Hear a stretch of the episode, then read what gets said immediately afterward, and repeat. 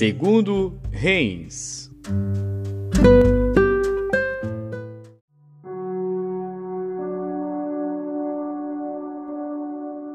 Segundo Reis, capítulo 24. Nos seus dias subiu Nabucodonosor, rei de Babilônia, e Jeoiaquim ficou três anos seu servo. Depois se virou e se rebelou contra ele. E o Senhor enviou contra ele as tropas dos caldeus, as tropas dos sírios, as tropas dos moabitas e as tropas dos filhos de Amon. E as enviou contra Judá para o destruir, conforme a palavra do Senhor que falara pelo ministério de seus servos, os profetas. E na verdade, conforme o mandado do Senhor, assim sucedeu a Judá, para o afastar da sua presença, por causa dos pecados de Manassés, conforme tudo quanto fizera, como também por causa do sangue inocente que derramou, pois encheu a Jerusalém de sangue inocente, e por isso o Senhor não quis perdoar. Ora, o mais dos atos de Jeoiaquim e tudo quanto fez, porventura não está escrito no livro das crônicas dos reis de Judá? E Jeoiaquim dormiu com seus pais, e Joaquim, seu filho, reinou em seu lugar. E o rei do Egito nunca mais saiu da sua terra, porque o rei de Babilônia tomou tudo quanto era do rei do Egito, desde o rio do Egito até ao rio Eufrates. Tinha Joaquim dezoito anos de idade quando começou a reinar, e reinou três meses em Jerusalém. E era o nome de sua mãe Neusta, filha de Eunatã de Jerusalém. E fez o que era mal aos olhos do Senhor, conforme tudo quanto fizera seu pai. Naquele tempo, subiram os servos de Nabucodonosor, rei de Babilônia, a Jerusalém, e a cidade foi cercada. Também veio Nabucodonosor, rei de Babilônia, contra a cidade, quando já os seus servos a estavam sitiando.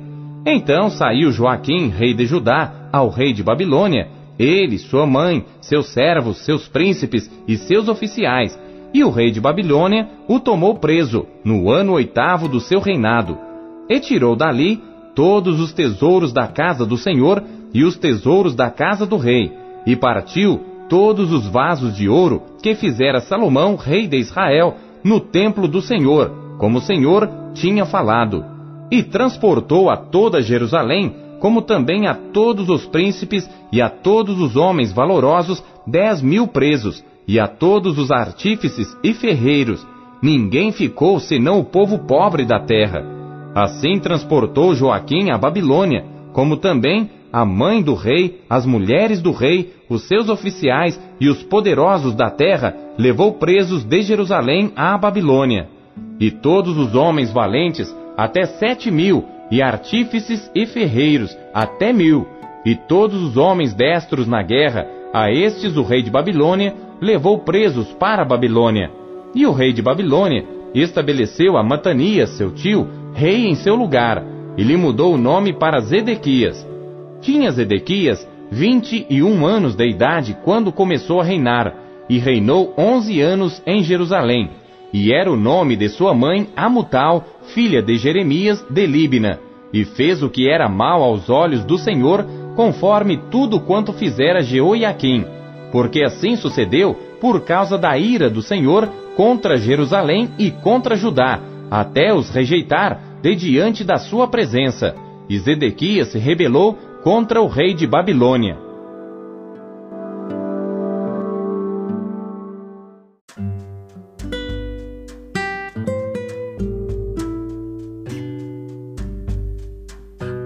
Hebreus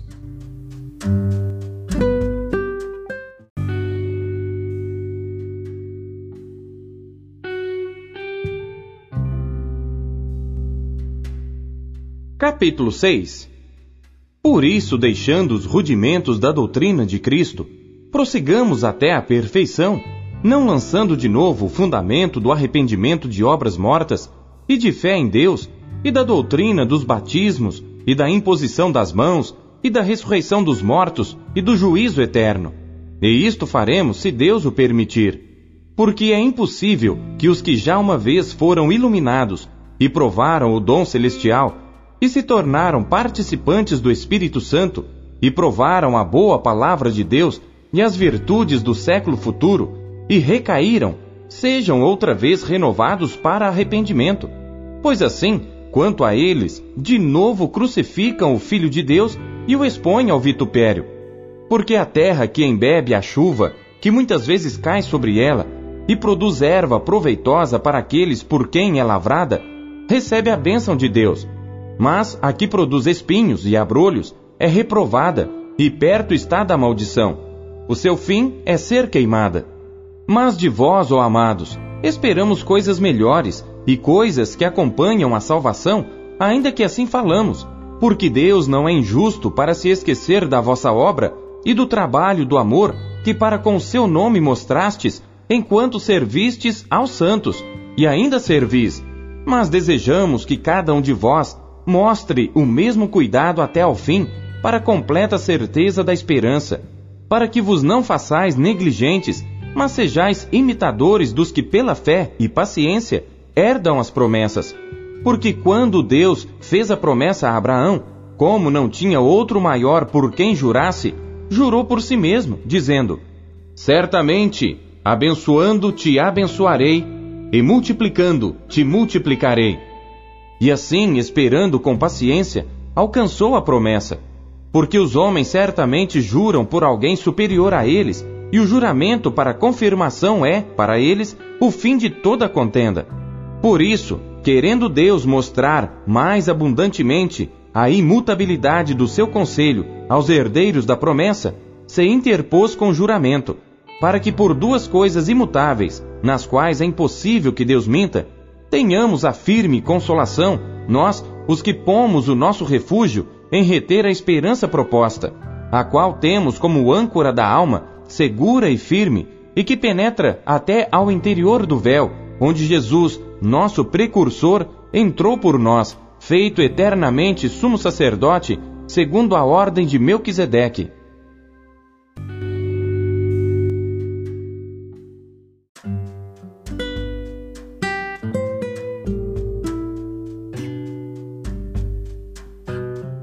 Joel.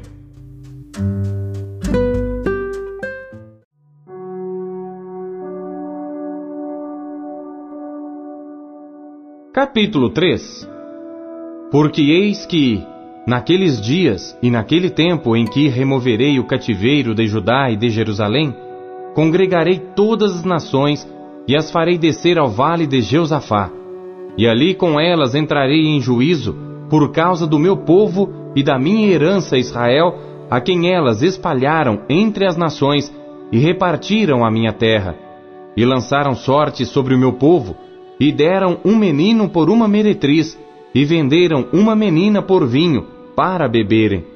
E também, que tendes vós comigo, Tiro e Sidom, e todas as regiões da Filístia?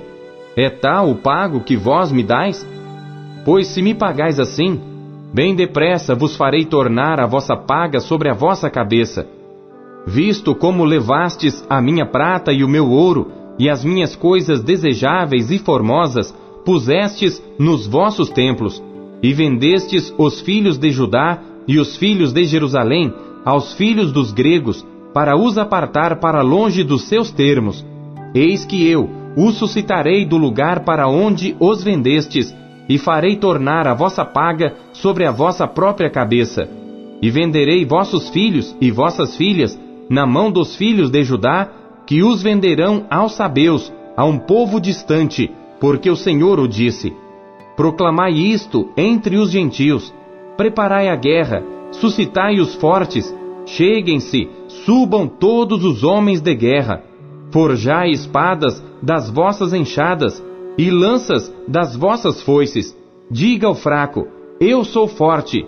Ajuntai-vos e vinde, todos os gentios em redor, e congregai-vos.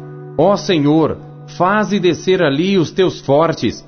Suscitem-se os gentios e subam ao vale de Jeusafá, pois ali me assentarei para julgar todos os gentios em redor. Lançai a foice, porque já está madura a seara. Vinde, descei, porque o lagar está cheio, e os vasos dos lagares transbordam, porque a sua malícia é grande. Multidões, multidões no vale da decisão, porque o dia do Senhor está perto, no vale da decisão. O sol e a lua enegrecerão, e as estrelas retirarão o seu resplendor, E o Senhor bramará de Sião, e de Jerusalém fará ouvir a sua voz. E os céus e a terra tremerão, mas o Senhor será o refúgio do seu povo e a fortaleza dos filhos de Israel. E vós sabereis que eu sou o Senhor vosso Deus, que habito em Sião, o meu santo monte, e Jerusalém será santa. Estranhos não passarão mais por ela.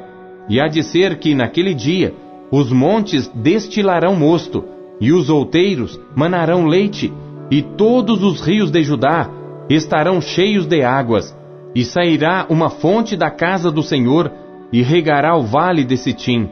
O Egito se fará uma desolação, e Edom se fará um deserto assolado, por causa da violência que fizeram aos filhos de Judá, em cuja terra derramaram sangue inocente. Mas Judá será habitada para sempre, e Jerusalém de geração em geração. E purificarei o sangue dos que eu não tinha purificado, porque o Senhor habitará em Sião.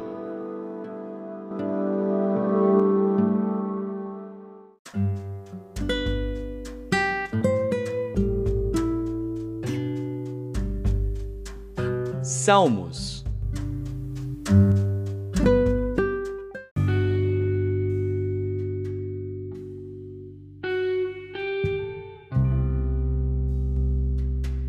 Salmos, capítulo 143 Salmo de Davi. Ó Senhor, ouve a minha oração, inclina os ouvidos às minhas súplicas, escuta-me segundo a tua verdade e segundo a tua justiça. E não entres em juízo com teu servo, porque à tua vista não se achará justo nenhum vivente. Pois o inimigo perseguiu a minha alma, atropelou-me até ao chão, fez-me habitar na escuridão, como aqueles que morreram há muito. Pois que o meu espírito se angustia em mim, e o meu coração em mim está desolado. Lembro-me dos dias antigos, considero todos os teus feitos, medito na obra das tuas mãos Estendo para ti as minhas mãos. A minha alma tem sede de ti, como terra sedenta. Selá. Ouve-me depressa, ó Senhor, o meu espírito desmaia. Não escondas de mim a tua face, para que não seja semelhante aos que descem à cova. Faze-me ouvir a tua benignidade pela manhã, pois em ti confio. Faze-me saber o caminho que devo seguir, porque a ti levanto a minha alma. Livra-me, ó Senhor, dos meus inimigos Fujo para ti, para me esconder. Ensina-me a fazer a tua vontade, pois és o meu Deus. O teu espírito é bom. Guie-me por terra plana. Vivifica-me, ó Senhor, por amor do teu nome. Por amor da tua justiça, tira a minha alma da angústia. E por tua misericórdia, desarraiga os meus inimigos e destrói a todos os que angustiam a minha alma, pois sou teu servo.